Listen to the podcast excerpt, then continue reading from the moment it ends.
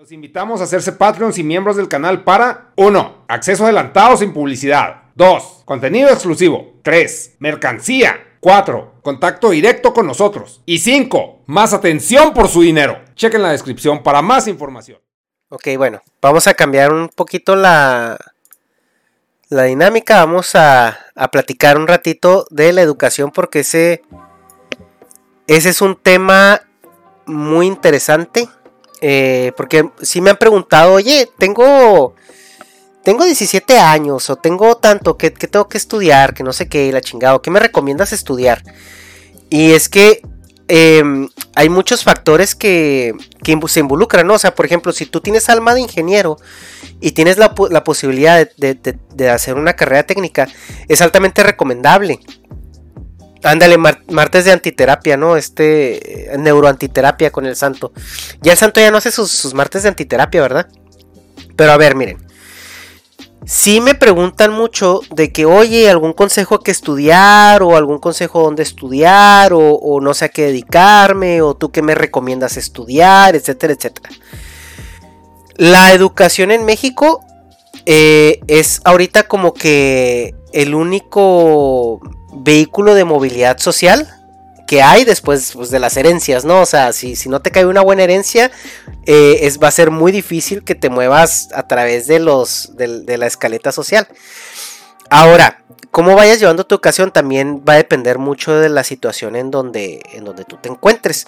O sea, si es una situación de privilegio en el que tú tienes a tus dos papás, tienes una casa, o sea, tienes todos tus servicios básicos cubiertos, eh, se vuelve un poco más fácil porque ahora sí tu único, tu único donde te debes enfocar es en la escuela. Cuando no tienes esos eh, privilegios, porque son privilegios, entonces sí se complica un poco porque tienes que entonces malavariar con ciertas cosas, porque primero tú tienes que ayudar en tu casa, tienes que resolver ciertas necesidades básicas que, tienes ahorita tú en tu casa para poder tener el privilegio de estudiar. Eh, vamos a suponer que los que están aquí son estudiantes tiempo completo y tienen la posibilidad de estudiar tiempo completo, ¿ok? Bajo esa su suposición, porque después no quiero los comentarios de que, pues es que yo, tú lo dices de tu privilegio. O sea, estamos asumiendo eso. Estamos asumiendo clase media, donde tienes una casa, tienes uno o dos papás, pero el, el, sueldo y, y, todo eso no falta, ¿no? Tus niveles básicos que es educación formativa, lo cual es eh, eh, kinder, primaria y secundaria, no hay mucho que moverle. O sea, realmente primaria es lo que es. De hecho, ya ni siquiera no sé si se llama primaria. Sé que son fases, como si fueran sayayines. Y, ya nadie reprueba. Entonces, ya la tienes hecha. La primaria ya la tienes hecha. Tienes que entrar a secundaria.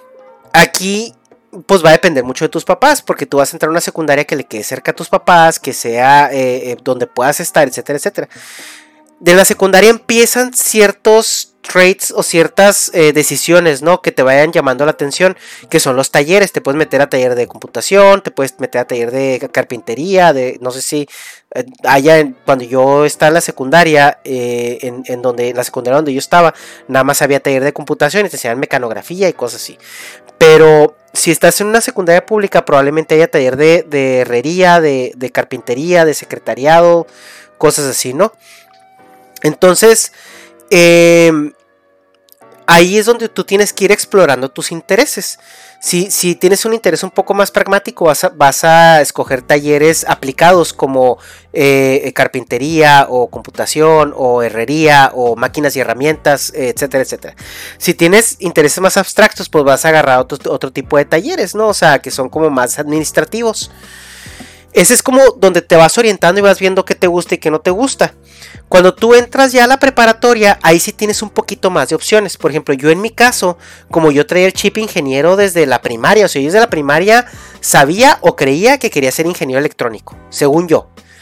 Y como que no se me quitó esa idea y pues se me daban, o sea, no es como que se me daba, sino no tenía tanto problema con las ciencias abstractas. Entonces, cuando yo entré, tenía la opción en, Chihuahua de entrar a un Cebetis. El Cebetis donde yo entré era como un Cebetis muy con mucha reputación porque eran como planes de estudios muy completos y te, tenía valor con la DGETI, que la DGETI es como este organismo de educación técnica que, que, coordina a todo este sector en México, que son los que coordinan los Cebetis, los Cebetas, creo que em, no sé si los Conalep, casi casi creo que no los Conalep, pero los Zetas, Cebetas, Cebetis y Cecatis. Creo que todos esos caen bajo, bajo los ESITs también. Eh, caen bajo el, organismo de la DGETI, que es la Dirección General de Educación Técnica e Industrial de, de no sé dónde chingados, güey, de México, no sé, me imagino. Lo padre de entrar a esas escuelas es que tú empiezas a aprender un oficio, güey. Entonces tú ya sales con un título de técnico. Yo cuando salí del CBT yo salí con un título de técnico especializado en mecatrónica. Entonces, ¿qué pasa con ese título? Que si yo no tengo la oportunidad de estudiar una carrera o no tengo la, el tiempo o no tengo las, los medios económicos, saliendo yo del Cebetis con ese título técnico, se me abren ofertas laborales competitivas. En Chihuahua, en el norte del país, la maquila es un sector industrial que, predomina. Entonces tú con un título técnico puedes empezar a trabajar en talleres que den soporte a las maquilas, puedes trabajar en las mismas maquilas como técnico de producción o técnico electrónico o lo que sea. Puedes, puedes trabajar en un taller mecánico si saliste de la carrera de combustión interna o la carrera de, eh, técnica de, máquinas y herramientas. Eh, puedes meterte a, a, empiezas a empezar a programar incluso si saliste de, de computación.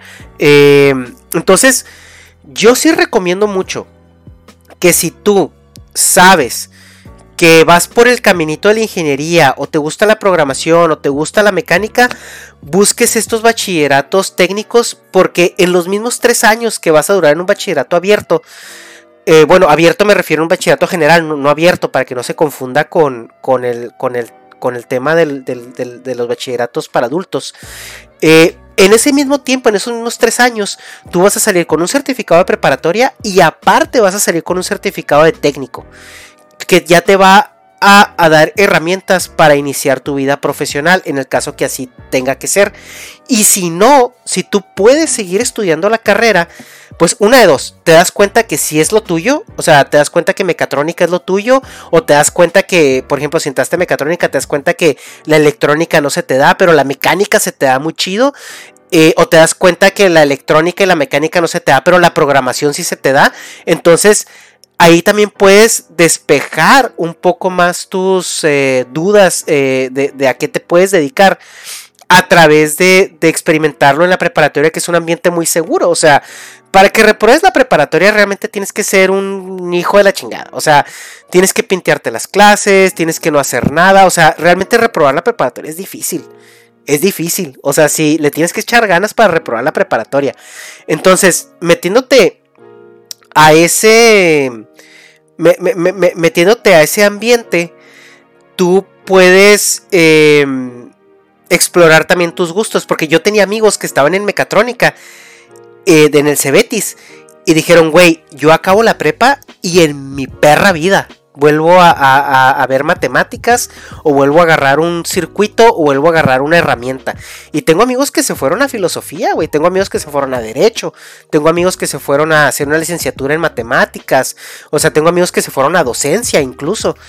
Entonces, eh, sí te ayuda a explorarte. Sí te ayuda a explorarte mucho. Te ayuda a darte cuenta si es lo tuyo o no. Y eso es algo muy importante, ¿no? O sea, porque ya sales encaminado. Y, quieras o no, ese es un plus que te da. O sea, es, como una, una ayudadita que te da. Porque cuando yo entré al TEC la cuestión práctica, la cuestión como, como lógica, se me, ya se me daba mucho porque yo ya traía ese conocimiento técnico atrás y la gente se da cuenta, güey, la pinche gente cuando se da cuenta que era, venías de Cebetis, se te pegaba porque pues las prácticas de electrónica, las prácticas de electricidad y todo eso, pues no le iban a sufrir en lo absoluto, ¿no? Obviamente el, el, TEC tiene otras dinámicas y tiene, tiene otra forma de, de impartir este eh, tiene otras formas de impartir conocimiento y, de, y de asimilarlo, ¿no? Ya el, tecnológico es, es muy abstracto, entonces pues realmente para mí sí fue un choque porque fue de, no tengo que estudiar en lo absoluto en el, en el Cebetis porque llevo práctica y llevo teoría y al final mi, calificación final es una combinación de ambas, pero al, momento en que yo llevo teoría y llevo práctica, se refuerza muy bien el conocimiento. Entonces en el Cebetis yo lo pasé dormido, güey, con 90, con 9.0 lo pasé. Y, y no estudiaba, mamón. O sea, realmente sí me la pasé bastante chida. Entonces entro al TEC y, el TEC pues ya es un mundo diferente. Pero ok, saliste de la prepa. Entonces como primer consejo, si tú estás saliendo a la secundaria, que no sé cuántos de aquí tengan 15 años, eh, déjenme... Ah, y Dragon Ball déjenme cambio nomás aquí la, la información del stream porque ya nos, ya nos fuimos a... A este... Ya nos fuimos a Just Chatting. Uh, déjenme nomás cambio aquí a Just Chatting. Para que, porque dicen que, hay pedo, ¿no? Que hay pedo si, si Don Twitch nos, nos ve, nos cacha, ¿no? Haciendo eso.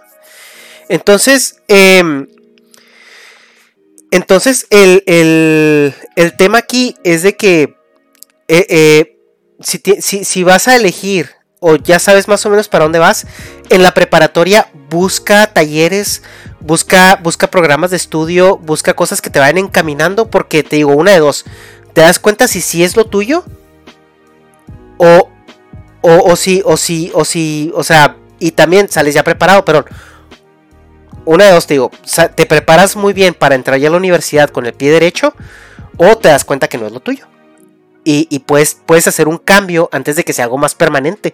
O sea, para mí era bien raro entrar a la universidad y ver gente que todavía no sabía que quería estudiar. Para mí era muy raro eso, porque yo lo tuve muy claro desde un principio y mi línea de educación siguió mucho ese, ese, ese lado. O sea, yo creo que la, la mayor el mayor cambio de decisión que yo tuve en cuanto a mi carrera fue cuando yo llegué a sacar ficha en el CBT y me di cuenta que existía mecatrónica y me puse a leer lo que era el programa de estudios de mecatrónica y se me hizo muy chido. Dije, güey, yo quiero pues al menos ver de qué se trata esto.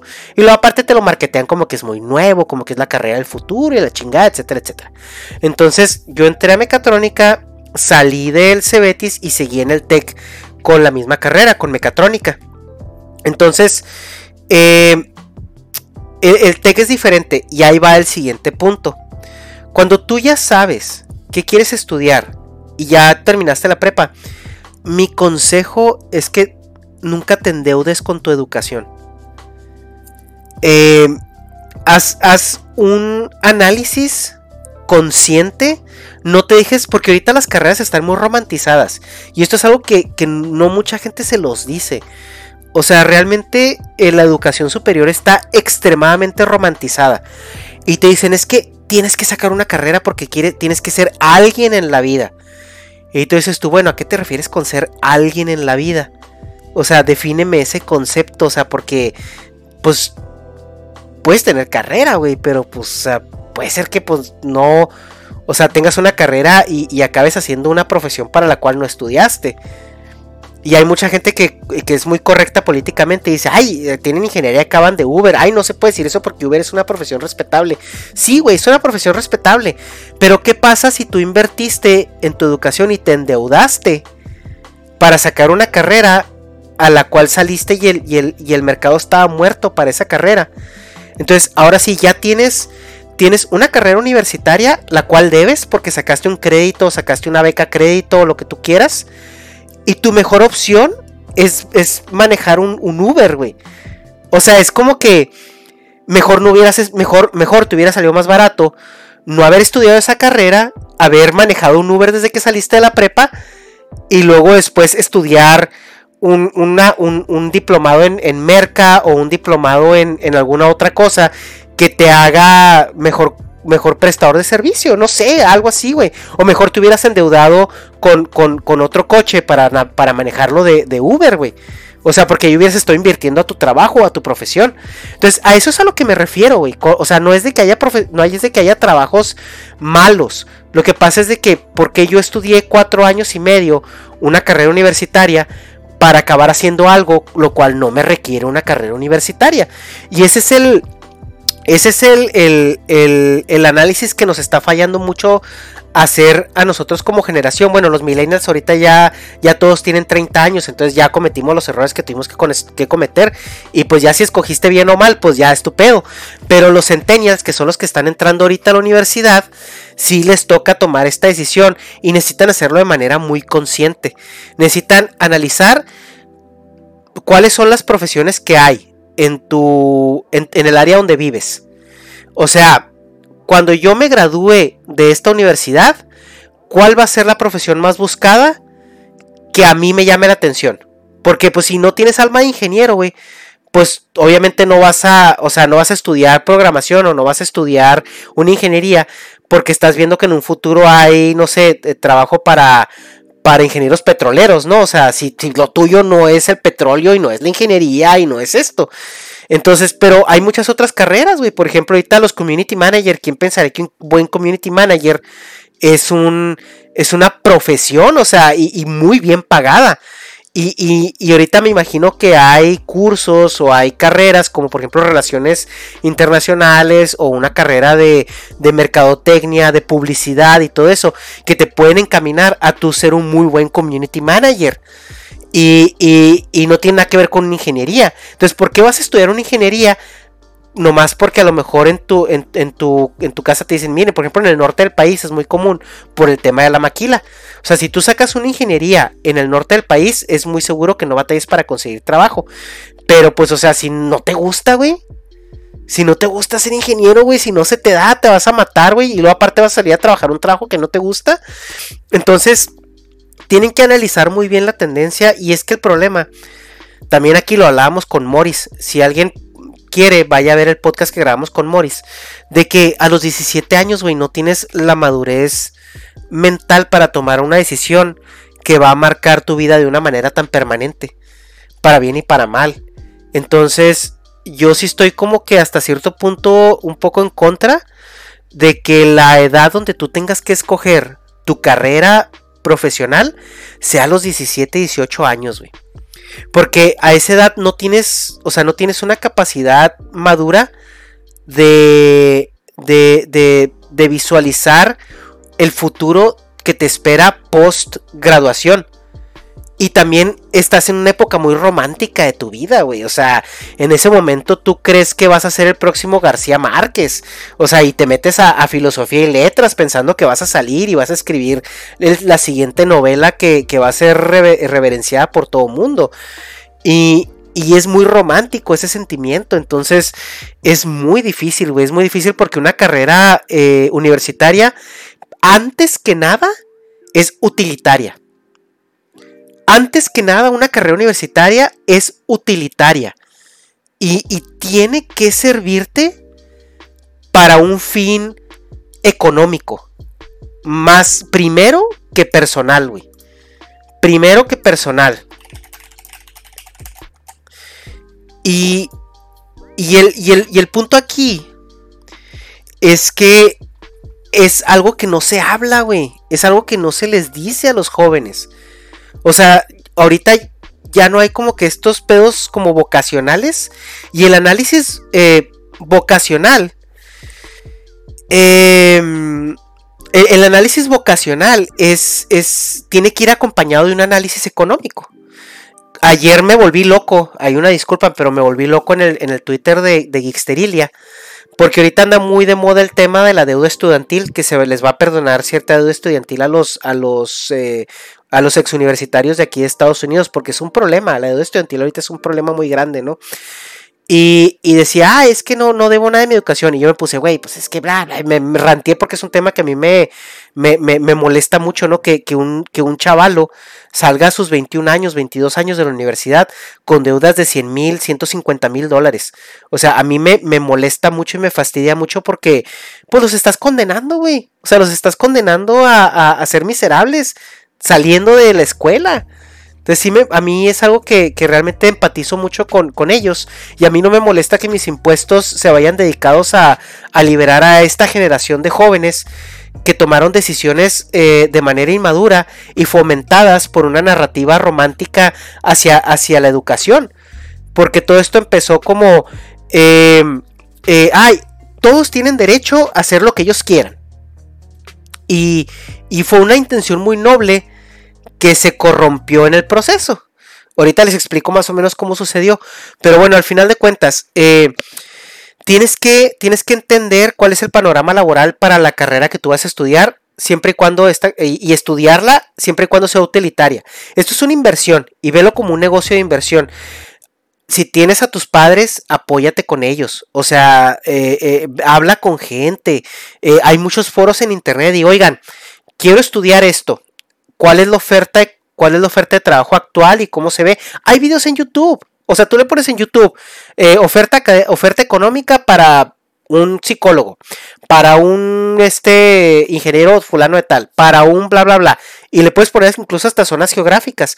Porque mucha gente dice, no, es que yo me voy a graduar y me voy a ir a Estados Unidos a trabajar.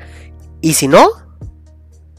Y si no tienes la oportunidad y si no tienes la suerte y si te das cuenta que eres una papa para el inglés o si te das cuenta que, que, a lo mejor a media carrera no te puedes ir del país por cuestiones familiares o, o, por cualquier otra cuestión, o sea, ¿qué tal si se te cierra esa puerta que tú estabas viendo? Entonces, tú tienes que entender tu contexto material actual donde, donde estás viviendo porque muy probablemente es donde vayas a seguir viviendo. O sea, estadísticamente es donde vas a seguir viviendo. Entonces, tienes que, tienes que tratar de que esa elección sea con mucha cabeza. Y, la, y la regla general es que evita en lo posible endeudarte con tu carrera eh, em, universitaria. Porque es empezar la vida con números negativos. O sea, tú, tú sales de la, de la escuela y se supone que deberías de salir a empezar. O sea, ya salí de la escuela, ya mamá y papá cumplieron conmigo, me mantuvieron, me dieron casa, me dieron todo lo que ellos podían para que yo sacara la carrera. Ya voy a empezar, error. No estás empezando, ya llevas desventaja, porque ya debes. Ya tienes una deuda y todavía no sabes en qué vas a trabajar, todavía no sabes cuánto te van a pagar, todavía no sabes cuáles son los, cuáles son los sueldos a los que puedas aspirar, no sabes cuánto tiempo te va a tardar en conseguir trabajo, no sabes si a lo mejor el contexto eh, económico en tu, en tu localidad cambió. Vimos hace poco que hubo un accidente en una mina en, Coahuila y, y a lo mejor hay mucha gente que estaba estudiando ingeniería en minas para trabajar en esa mina y esa mina ya no existe. Entonces ya cambió tu contexto. Entonces, ¿qué vas a hacer con esos ingenieros en minas que tenían la esperanza de seguir ese negocio? Y, y, el, punto es de que em,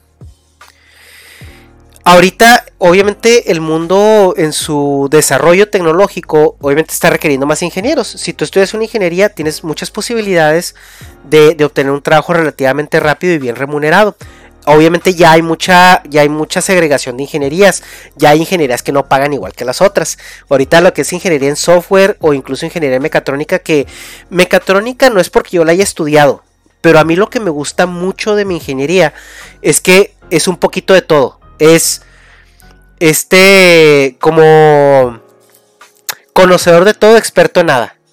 Y vas a decir tú o sea pues sí o sea no o sea realmente no sabes no sabes, eh, eh, sabes, sabes poco de todo, pero no mucho de una cosa. Y eso está padre porque si tú entiendes bien cómo funciona un sistema completo en su, en, su función mecánica, en su función de programación y en función, su función electrónica o de control, que eso se llama la, la electrónica con programación, se llama control. Si tú entiendes eso, no te pueden contar las muelas. Entonces tú puedes tener una, una visibilidad más clara de cómo funciona un sistema y qué se necesita para arreglarlo. O sea, tú puedes llegar, ves el sistema y dices tú, ok, pum, pum, pum, pum, y esto eh, eh, tiene esta falla, supongo que es esto porque una válvula se comporta de esta manera, porque un actor se comporta de esta manera. Ok, ya más o menos sé dónde está la falla. Ahora sí, háblenle al mecánico, ahora sí, háblenle al programador, ahora sí, háblenle al de controles. Entonces, a mí me gusta mucho mi ingeniería por eso, o sea, porque te da una versatilidad muy grande para, para poder entender un panorama más completo de, de, las cosas en las que estás coexistiendo como ingeniero. Si no eres ingeniero y lo tuyo es más de humanidades, necesitas ser muy cauteloso con específicamente dónde te quieres dedicar. Porque las humanidades clásicas no son tan tangibles como las ingenierías. O sea, las ingenierías son muy tangibles porque lo aterrizas luego, luego, ¿no? Luego, luego lo aterrizas. Y, pero una, una, carrera en humanidades no, una carrera en humanidades es mucho contacto humano y dependes mucho de tu contexto y, tu, y, es contingente a las personas con las que tú te, con las que tú te estés eh, desarrollando. Y ese es el gran problema con, con, elegir una carrera de humanidades. Ahí sí, hijo de su, es que por ejemplo, si yo no hubiera sido ingeniero, pero a lo mejor mi papá hubiera tenido una empresa muy grande, pues a lo mejor yo hubiera estudiado licenciatura en administración de empresas. Sí, o, administración financiera. Una, licenciación en, una licenciatura en, en, este, le decimos en aguas frescas, eh, porque es una administración en, es una licenciatura en administración y finanzas. Eh, eh, hubiera, por ejemplo, si, si, si, si, tú tienes una agencia de publicidad o tu papá o, tu, o tu familia tiene una agencia de publicidad, pues entonces estudias merca, porque te va a servir, porque lo puedes aterrizar ya en algo que existe.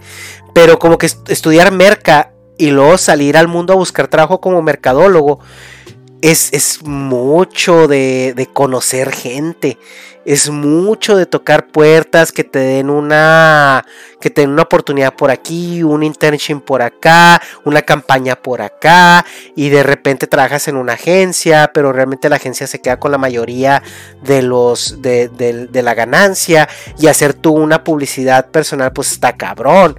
O sea, por ejemplo, el, eh, hay, un, hay un foodie de Chihuahua que se llama Darío, que es el panzón Tugo ese vato creo que es mercadólogo. Y él ahorita está aplicando todo lo que aprendió en su carrera, en su página, en su, en su, en su proyecto de, de, de, de este, de divulgación o de, de ventas, ¿no? O sea, porque realmente él tiene una página donde, donde vende, vende campañas y, vende las recomendaciones. Entonces, ahí, por ejemplo, es una muy buena manera de invertir eh, si tienes ese tren de pensamiento.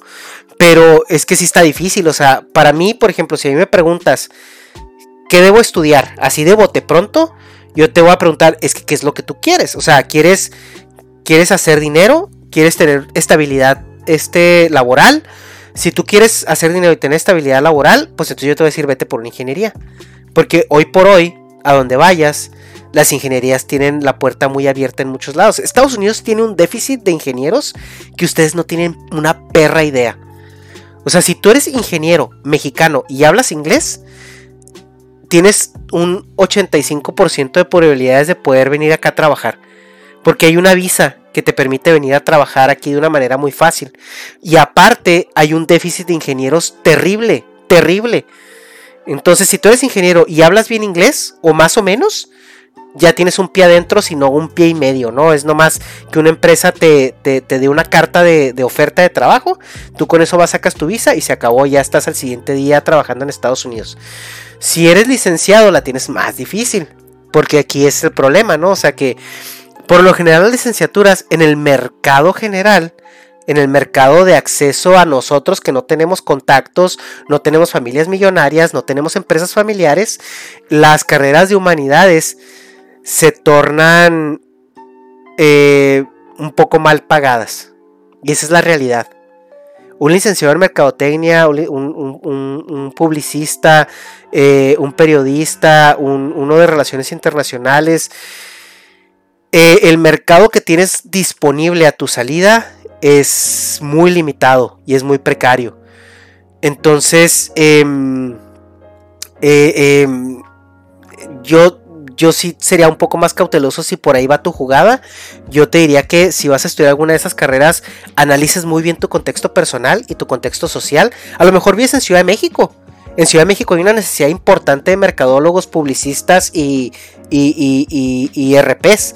Entonces, si tu contexto es Ciudad de México, adelante, si tu contexto es Los Ángeles, si tu contexto es incluso Guadalajara o Monterrey, ahí sí hay una necesidad muy grande de este tipo de carreras. Pero todo lo demás, o sea, no, o sea, es como, son muy limitadas. O sea, por ejemplo, en Chihuahua yo te puedo decir que el contexto laboral es maquiladora. O sea, el 80% es maquiladora. Y fuera de ahí, pues sí hay ciertos otros negocios, pero es maquiladora. Entonces, es muy difícil que estudies una licenciatura en mercadotecnia y tengas un trabajo, o sea, eh, tan rápido y, tan bien pagado, o sea, en, un contexto donde la maquiladora es lo que es lo que eh, eh, predomina, ¿no? Si tú vives en un lugar donde hay mucha selva, pues a lo mejor ingeniero agrónomo o ingeniero ambientalista o ingeniero, si vives en una zona donde hay mucha mina, pues ingeniero en minas. entonces, si tienes que analizar tu contexto y encontrar qué es lo que más te gusta, ¿no? Igual, por ejemplo, si eres en una zona donde hay este mucha maquila, pues a lo mejor puedes estudiar una licenciatura en recursos humanos. Algo que te oriente al, al, mercado laboral que existe en tu lugar, ¿no? Hay de todo, o sea, no estoy diciendo que la ingeniería es nomás lo que te va a garantizar trabajo, pero analiza tu contexto.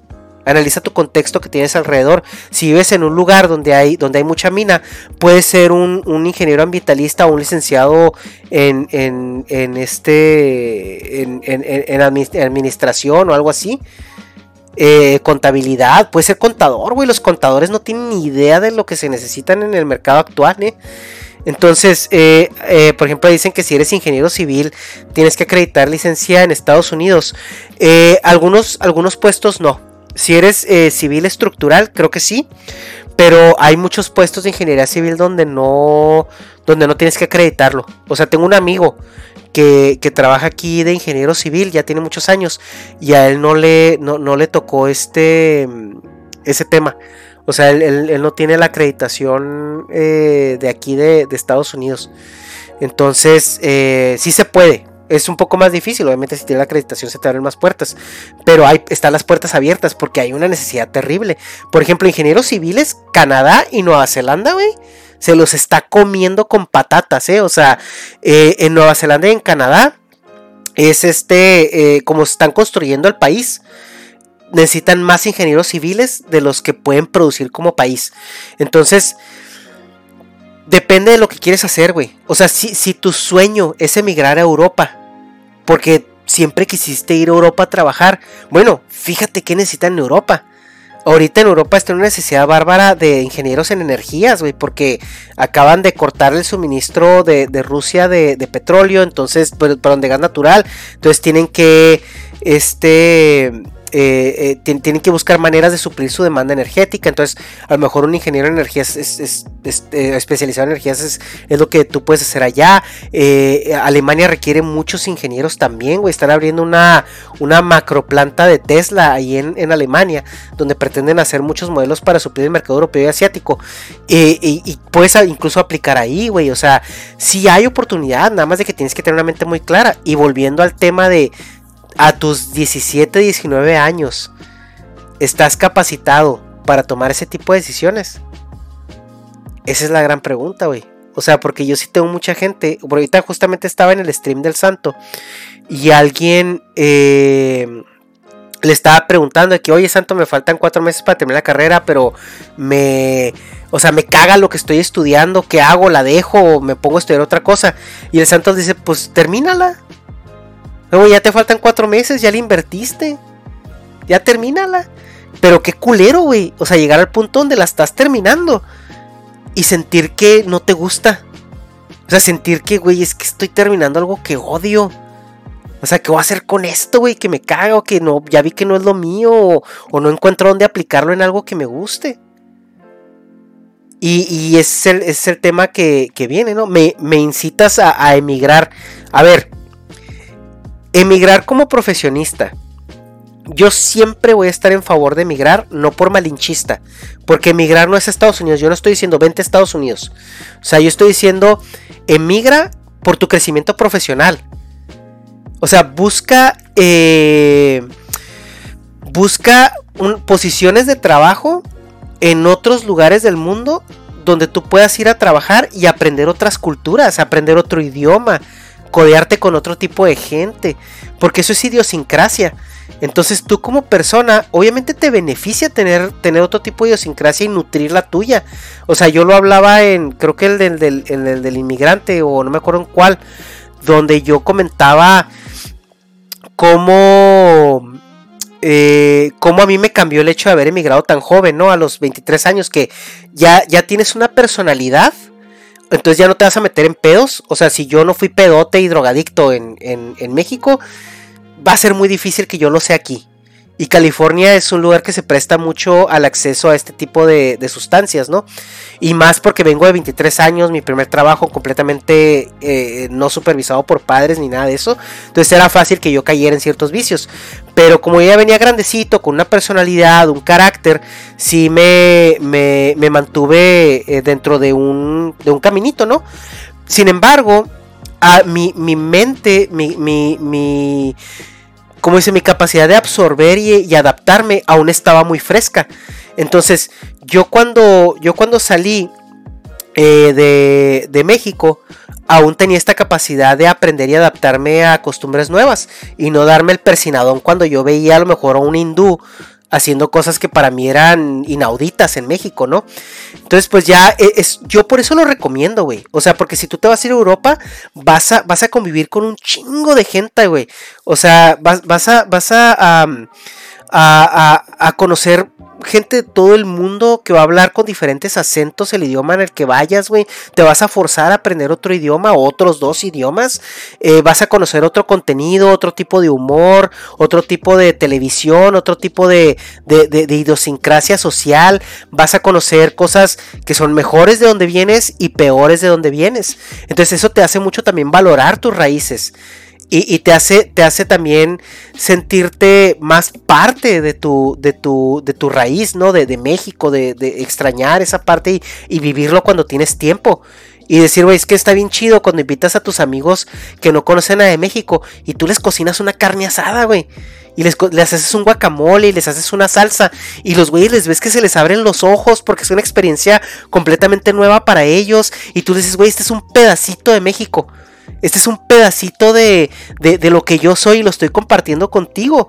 Y de la misma manera van a llegar otras personas y te van a decir, mira, güey, este es un pedacito de lo que soy yo y te van a dar a probar comida que jamás has probado antes.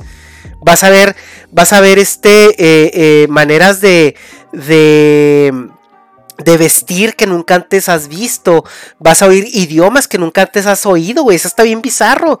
Porque yo cuando recién salí, el, ir por, los, por, por la calle y escuchar sonidos que en mi vida había escuchado, también eso fue muy revelador, ¿no? O sea, ah, eso es farsi, eso es indie, eso es, eso es este, eh, eh, eh, marichi, eso es, o sea, está muy padre y como, y yo por eso siempre incito o aliento de que si tienes la oportunidad de emigrar de manera profesional, hazlo.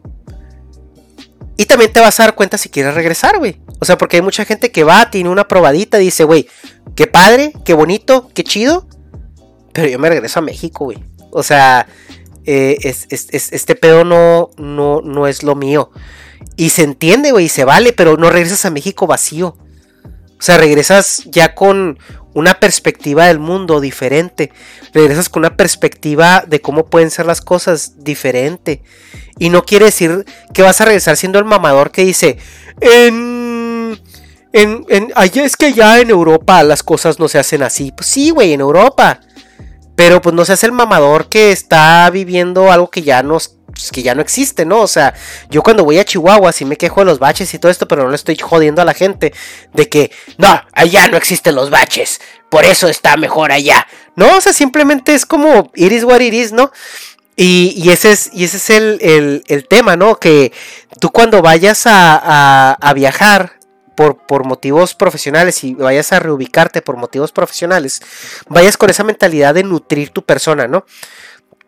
Y, y pues para eso si, si, tu, si tu intención es emigrar, pues busca qué se necesita en los países donde quieres emigrar. Em, hay muchas carreras también, las cuales son un tema muy delicado, que son las carreras que tienen que ver con talento. Eh, licenciado en música, toda la gente que quiere ser cantante, toda la gente que quiere ser este eh, músico y todo esto, pues tienes que entender la perspectiva, ¿no? O sea, México es un país muy difícil donde puedes eh, ejercer esa profesión de manera exitosa. Y ahorita ya hay muchas herramientas, ¿no? Como, como YouTube o, Spotify, donde tú puedes autoproducirte y luego ya subir la música. Pero pues también se te pueden abrir otras puertas, güey. O sea, yo veo mucho de que, ¿qué tal? ¿Qué tal?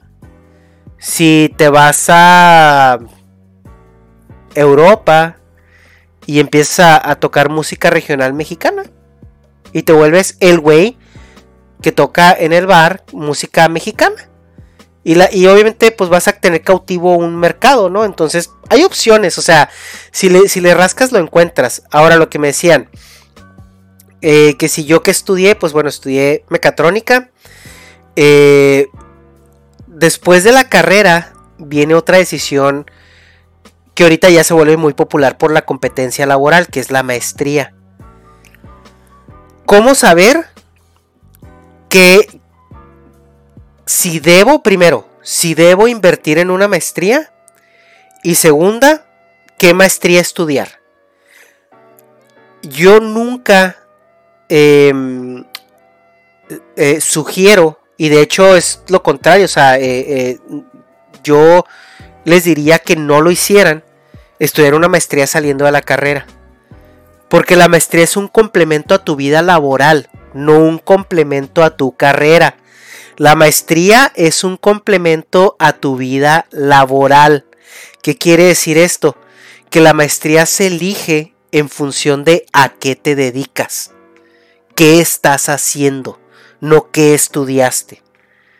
Entonces, ¿cómo, cómo saber que yo necesito estudiar una maestría? Bueno, estoy en un trabajo, ya tengo muchos años especializándome en esta área. Por ejemplo, no sé, cadena de suministro. Por alguna razón estoy, este, eh, eh, me metí eh, a ser planner.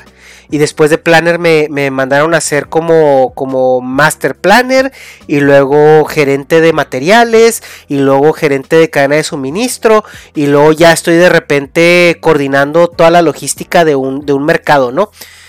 Bueno, pues aunque tú hayas estudiado ingeniero en mecatrónica, la maestría que tienes que estudiar no es algo relacionado con mecatrónica, es algo relacionado con cadena de suministro.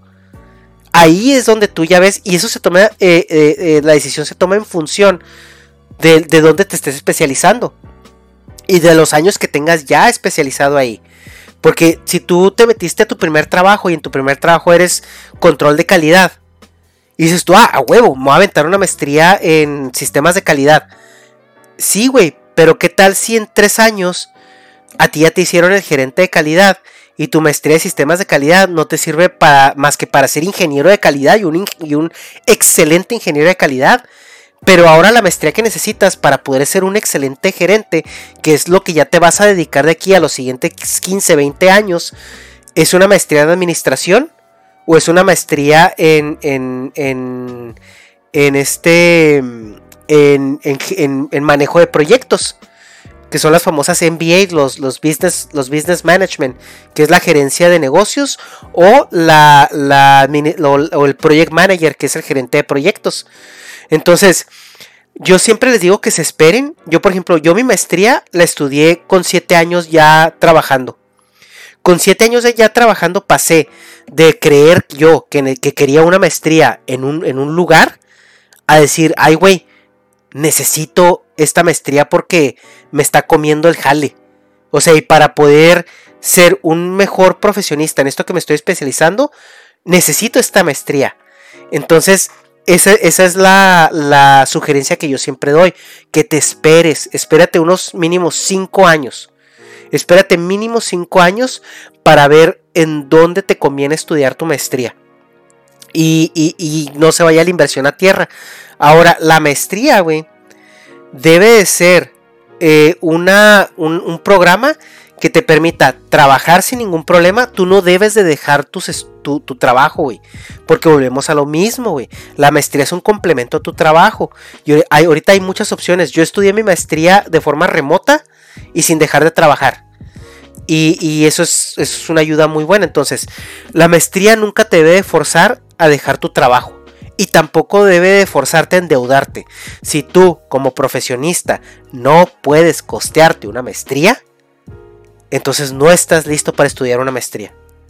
No te debes de endeudar con la maestría.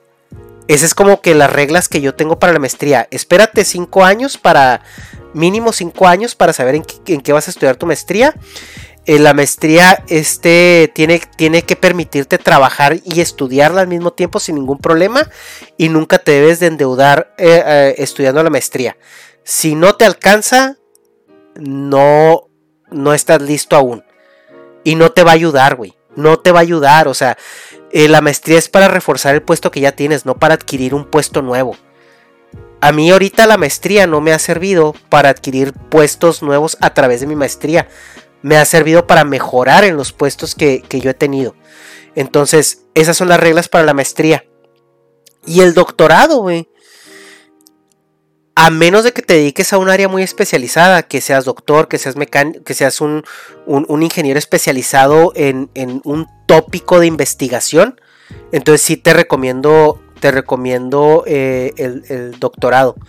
Porque eh, para un mercado laboral, honestamente, güey, no lo veo no lo veo útil y ahorita los, programas de doctorado que hay, eso sí te, sí te forzan a que dejes de trabajar porque precisamente el doctorado es, güey, te tienes que dedicar a tu investigación. O sea, el doctorado es muy, muy esclavizante a la, investigación. Em, entonces, ese, yo ahorita el doctorado, la verdad, no lo pondría. A mí me gustaría eventualmente por la mamá de ser doctor, güey. Pero también me pongo a ver, güey, o sea, ¿me voy a meter un doctorado a qué? Ahorita, ¿a qué? O sea, no lo necesito, y no me sirve, me estorba. O sea, y me estorba porque no estoy en una situación de investigación. O sea, yo soy un administrador. Ahorita en este punto de mi carrera soy un administrador de proyectos. Entonces, la maestría que yo hice fue un MBA en negocios de, de con productividad y control de calidad. Que básicamente es una, una administración de maquila, güey, una administración de procesos productivos. Entonces ya es como que empiezas a, tomar decisiones más conscientes que te van a ayudar, güey. No, te van, no te van a jalar. Y, y, en lo que hago mucho hincapié es en que eviten la deuda a todo costo, güey. Eviten la deuda estudiantil a todo costo porque es lo más detrimental que pueden hacer para su carrera. O sea, debería ser ilegal, güey. Debería ser ilegal que, que le permitan a un menor de edad eh, firmar un pagaré por, por deuda estudiantil. Y, o, alguien o alguien que no ha estado en el mercado laboral un, eh, firmar un pagaré por deuda estudiantil debería ser ilegal, güey. Y este es, este es el, problema que tiene ahorita Estados Unidos, güey. O sea, de, la deuda estudiantil, pero también está permeando mucho a México. Porque ahorita tú te venden la mota de que, de que puedes, este, bueno, te venden la moto de que puedes entrar al TEC de Monterrey, te van a prestar, te, van a, te vas a sacrificar pagando el TEC durante tu estancia y una vez que salga vas a salir con una deuda de, de 200, 300 mil pesos. Y, y págala, güey. O sea, yo les digo, yo no soy ejemplo, güey. O sea, yo no soy ejemplo porque yo tuve una suerte bárbara. O sea, obviamente hay mérito, hay mérito detrás de ello. Pero yo tuve suerte de que saliendo del TEC me conseguí un trabajo que me trajo aquí a Estados Unidos. Eh, me dejaba libre mi sueldo porque me daban viáticos. Y yo en ocho meses pude juntar todo para pagar, para pagar mi deuda. También con la ayuda de mi papá. Porque cuando la fui a pagar me faltaban como 20, 30 mil pesos. Yo debía 240 mil pesos cuando me gradué. Entonces cuando yo llego a pagar, te ofrecen un descuento por pago al contado. Y aún así yo llegué como con 180 mil pesos y me quedaba como en... No, llegué con 160 mil pesos y, y me quedaba la deuda como en 180, 190. Mi papá me prestó 30 mil pesos para pagar. Entonces, yo, con esa suerte que conseguí trabajo en Estados Unidos, que me dejaba íntegro mi sueldo, íntegro, no me alcanzó en casi un año. Ahora imagínate tener que vivir en México, pagar renta, pagar tu comida, pagar tu transporte, pagar tu gasolina, eh, pagar tus, tus chinches. ¿En qué momento pagas una deuda de esas, güey? Y más con los sueldos que ahorita se les están dando a las personas. O sea, ahorita yo no puedo creer que hay ingenieros que ganan 8 mil pesos al mes, güey. O sea, yo, yo decía a la semana. Dice, no, güey, al mes, güey. O sea, ahorita hay, hay, hay, técnicos o hay operadores que ganan más que un ingeniero, güey. Un ingeniero, un, un operador ahorita está ganando, ponle 1200 pesos a la semana, güey. Y cada vez va peor. Entonces, eh, imagínate tener una deuda estudiantil con eso, güey. Imagínate que de repente saliste, güey, y tus cánones sociales te dicen que ahora te tienes que casar, güey. O tienes una morrita desde el, desde el TEG y saliste del TEG y bueno, ¿y ahora qué? Pues me caso. ¿Cómo le haces, güey? ¿Cómo le haces? Teniendo deuda estudiantil. Si no teniendo deuda, está cabrón. Ahora imagínate eh, teniendo, teniendo esa carga.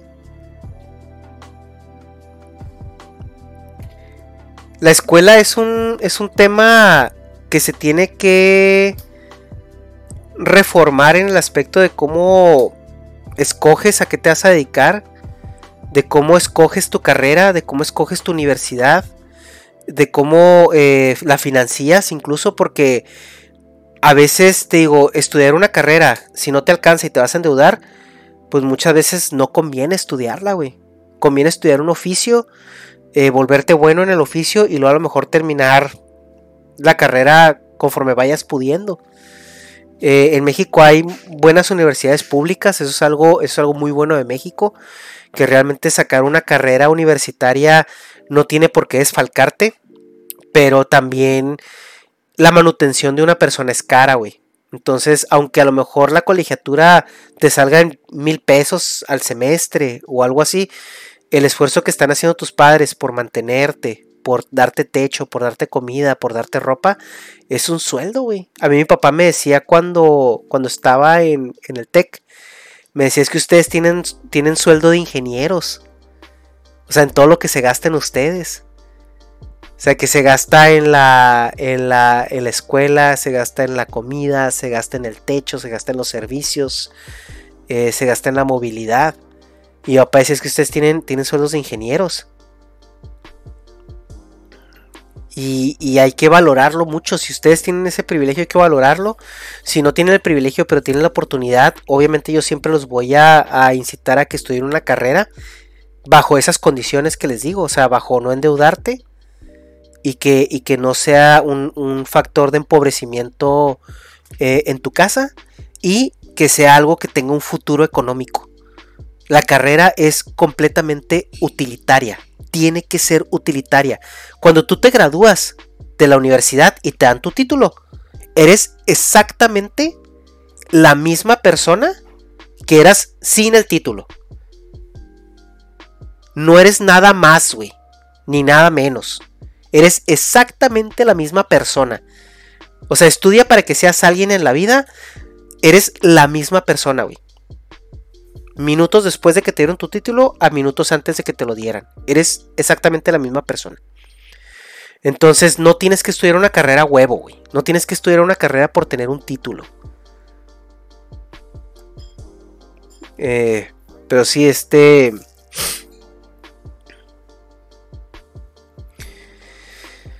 Sí, eh, lo que comentan aquí es el contexto de, México son las pymes y los y las empresas y pues claro que, el contexto pues de, persona operativa es, es muchísimo más eh, buscado, ¿no? Eh, que dice aquí yo me quiero ir al gabacho y después de estudiar para no depender económicamente de la carrera, que todos son más hay negocio familiar, que me da sustento. Mira, Emilio, si tú tienes un negocio familiar y el negocio familiar funciona, no hay mejor inversión que puedes hacer en tu vida y con tu tiempo que trabajar en el negocio familiar. Yo entiendo el síndrome. Entiendo el síndrome de, que, de que, ah, es que yo no quiero trabajar en el negocio familiar porque quiero hacer otra cosa. Güey, si ya, si ese pedo está echado a andar y da, no, no puedes, no hay mejor inversión que seguir en ese negocio y impulsarlo, güey.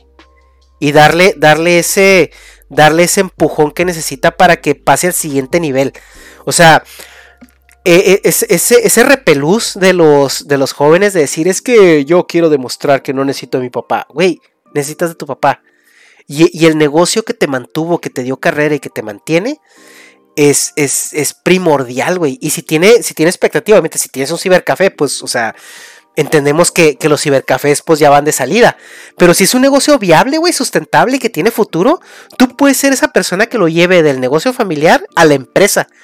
Entonces, si, dices tú, oye, me quiero ir unos 5 años a Estados Unidos para aprender cómo se hace allá algo relativo al negocio familiar, aprovecha esa oportunidad, se vale, güey. Aprovecha que tus papás todavía están fuertes y pueden trabajarlo.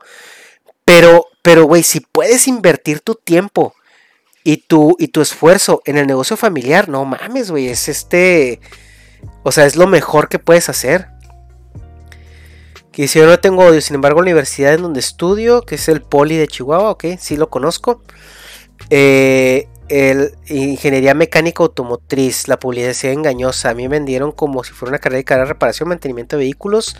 Me di cuenta que era más al diseño y hasta cierto punto decepcionante. Eh, sí, también fíjense mucho en eso, porque obviamente tú cuando llegas a una escuela, a una universidad, te van a meter a un cuarto y te van a decir, mira, si estudias esta carrera, vas a ser Elon Musk. Y, todos los chavitos, ¡ay, sí, no mames, Elon Musk, sí! O por ejemplo, te meten a una de, de, programación y te dicen, si tú estudias esta carrera, vas a ser programador en, en, Microsoft. Y acaba siendo programador en cualquier otra empresa, güey. O sea, entonces, em, o a lo mejor ni siquiera te dan las herramientas que Microsoft está buscando para un programador.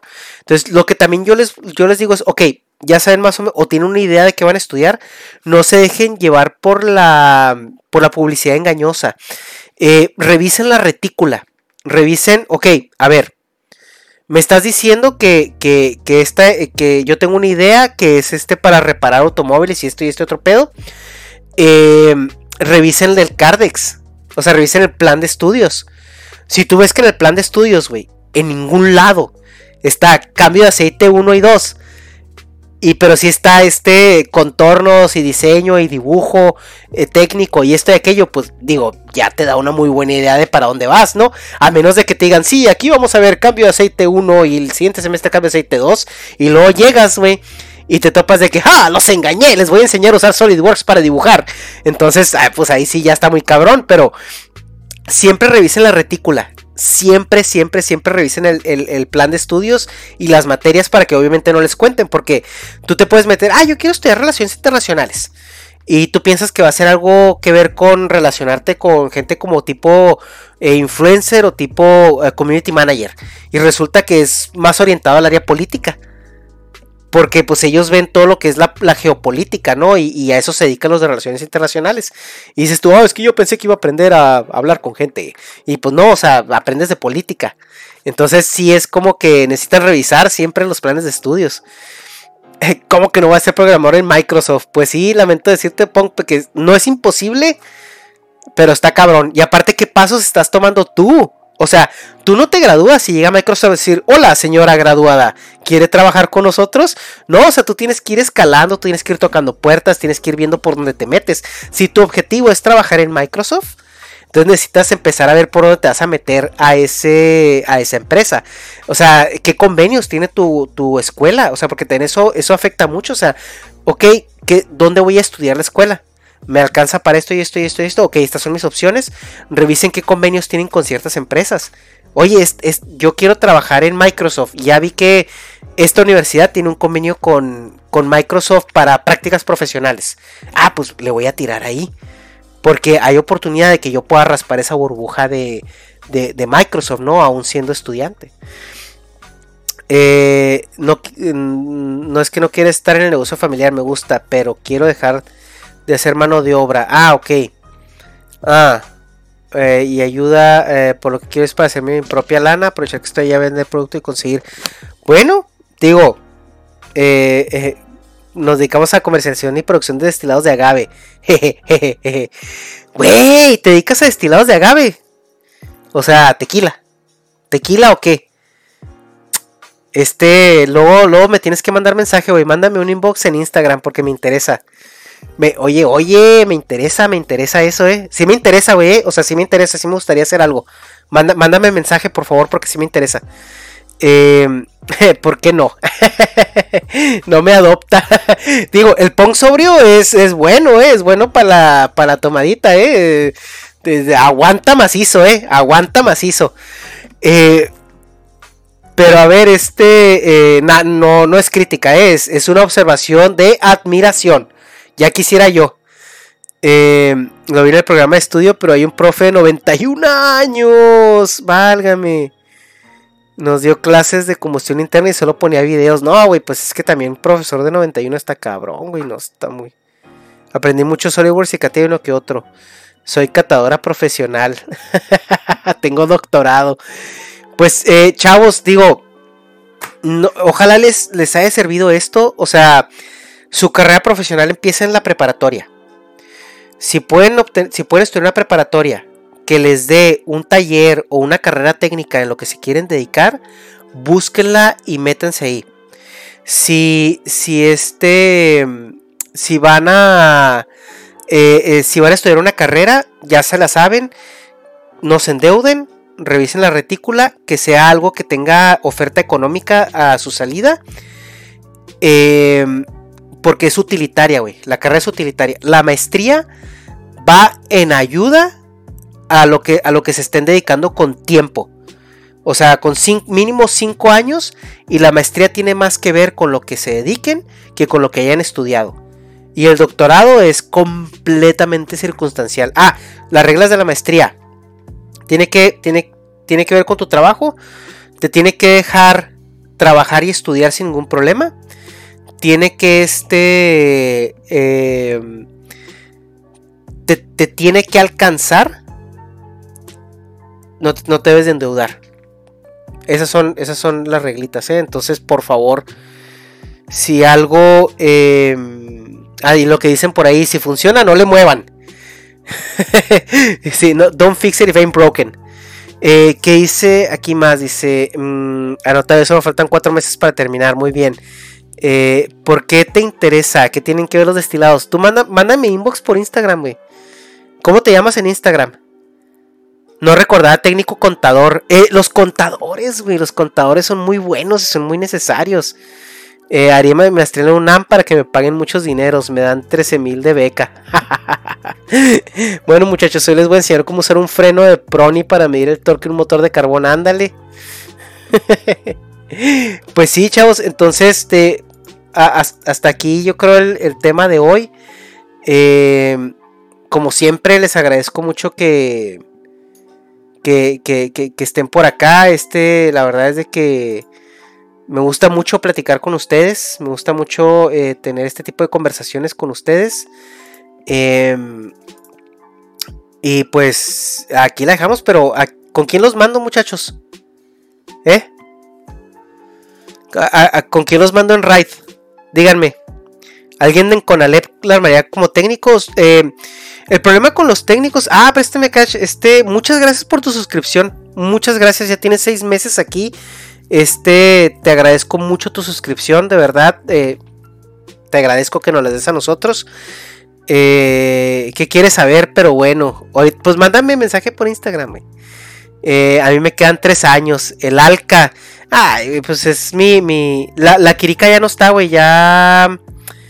Ya este ya, ya, ya se fue. Yo andaba escuchando nomás que no comenté. Ah, muy bien. El Alcapone. Y para cuando el siguiente stream. Eh, una morra chida. Pues ustedes sugieran. Eh, stream. Voy a ver si se puede el viernes. Voy a ver. Es que depende mucho de, mi carga de trabajo. O sea, los, los, martes sí los aparto para ustedes. O sea, casi el 100%.